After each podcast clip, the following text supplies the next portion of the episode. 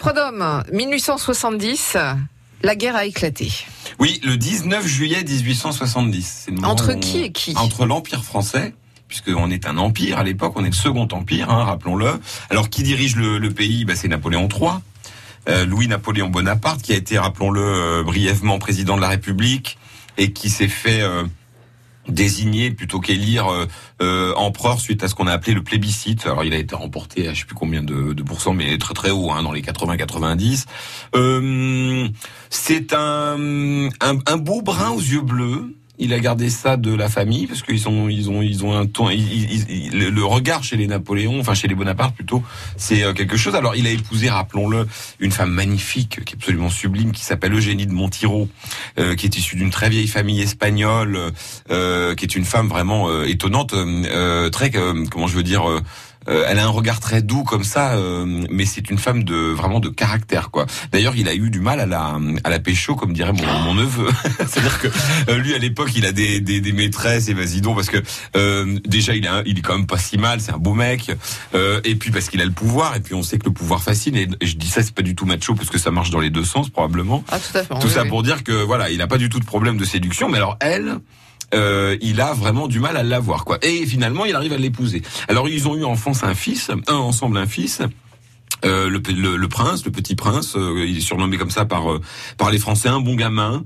Euh, d'ailleurs, c'est c'est assez émouvant parce que elle, aura une vie. Eugénie, c'est une vie, c'est une femme étonnante parce que elle a épousé l'empereur des Français. C'est quand même un des un des plus grands pays du monde déjà à l'époque, peut-être le deuxième ou le troisième si on compte les, les États-Unis, la Grande-Bretagne. Vous voyez, on a un empire assez immense à l'époque. Hein. On est vraiment au top de la colonisation. Alors je dis pas qu'attention, je ne dis pas que c'est positif, mais en tout cas, quand on regarde le, la carte, il y a beaucoup de, de, de bleus français euh, sur cette carte. Euh, cette femme-là, elle va voir s'écrouler son empire, elle va voir mourir son mari, elle va perdre son gamin, je vous en reparlerai, et elle va mourir juste après la guerre de 14. Donc elle, va vraiment connaître euh, une vie, elle est morte à plus de 90 ans. Ah oui. vraiment une vie vraiment étonnante.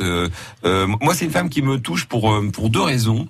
D'abord parce que je connais un peu sa vie et elle est voilà, elle est elle est attachante et puis elle a perdu son fils. Ça m'a beaucoup touché parce que son gamin euh, est mort en plus euh, à l'autre bout du monde. Il est mort en Afrique du Sud. Il s'est battu contre les Zoulous dans le cadre de la guerre des bourgs, je crois. Enfin, en tout cas, euh, euh comment les Zoulous ont rendu son corps le lendemain oui. en disant qu'il s'était battu comme un lion. Ça, ça a littéralement brisé, évidemment, euh, Eugénie de Montiro. Et ça, c'est quelque chose qui me qui me qui me parle beaucoup. Et puis alors, pour la petite anecdote, mon arrière arrière grande tante mmh. était la filleule de Napoléon III parce qu'elle était née le même jour que euh, le prince, euh, le petit prince.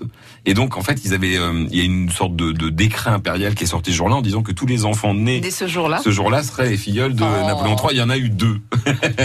Alors elle a pas bien, ça l'a bien pas porté bonheur. C'est la tante Gérasine. Vous savez, c'est dans notre famille, c'est un peu, on a tous une tante comme ça, la tante vieille fille, acariâtre. donc c'est pas la petite princesse de conte de fées. Hein. Elle était plutôt pas facile. Elle s'appelait Gérasine. C'est un très vieux prénom normand. Ah ouais. Et alors, quand on la voit sur les rares photos dont on a, parce qu'elle est morte en 27, hein, euh, elle est pas, euh, on va dire que c'est c'est pas une top modèle. Tout ça pour dire. Expliquez-moi comment on a fait pour partir de la guerre de 1870. Bah, je vais vous présenter le bonhomme. Non mais il y a un truc. Vous avez raison de, de, de me rappeler euh, à l'ordre par rapport à ma tante, mais enfin mon arrière arrière grande tante, mais mais c'est pour vous montrer aussi que l'histoire c'est d'abord de l'humain. Oui. Et Napoléon III, vous on le verra demain, s'est fait rouler finalement. Il s'est fait avoir par le un plus intelligent que lui autour euh, de euh, von Bismarck.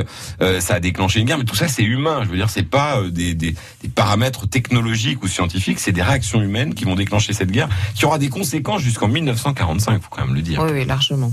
on voit ça demain. Ah. On, va essayer. Je vous promets de ne parler de personne de la famille. J'ai il y a bien mon tonton Maurice, mais moi j'en parlerai peut-être. oui, bon. France Bleu Lorraine.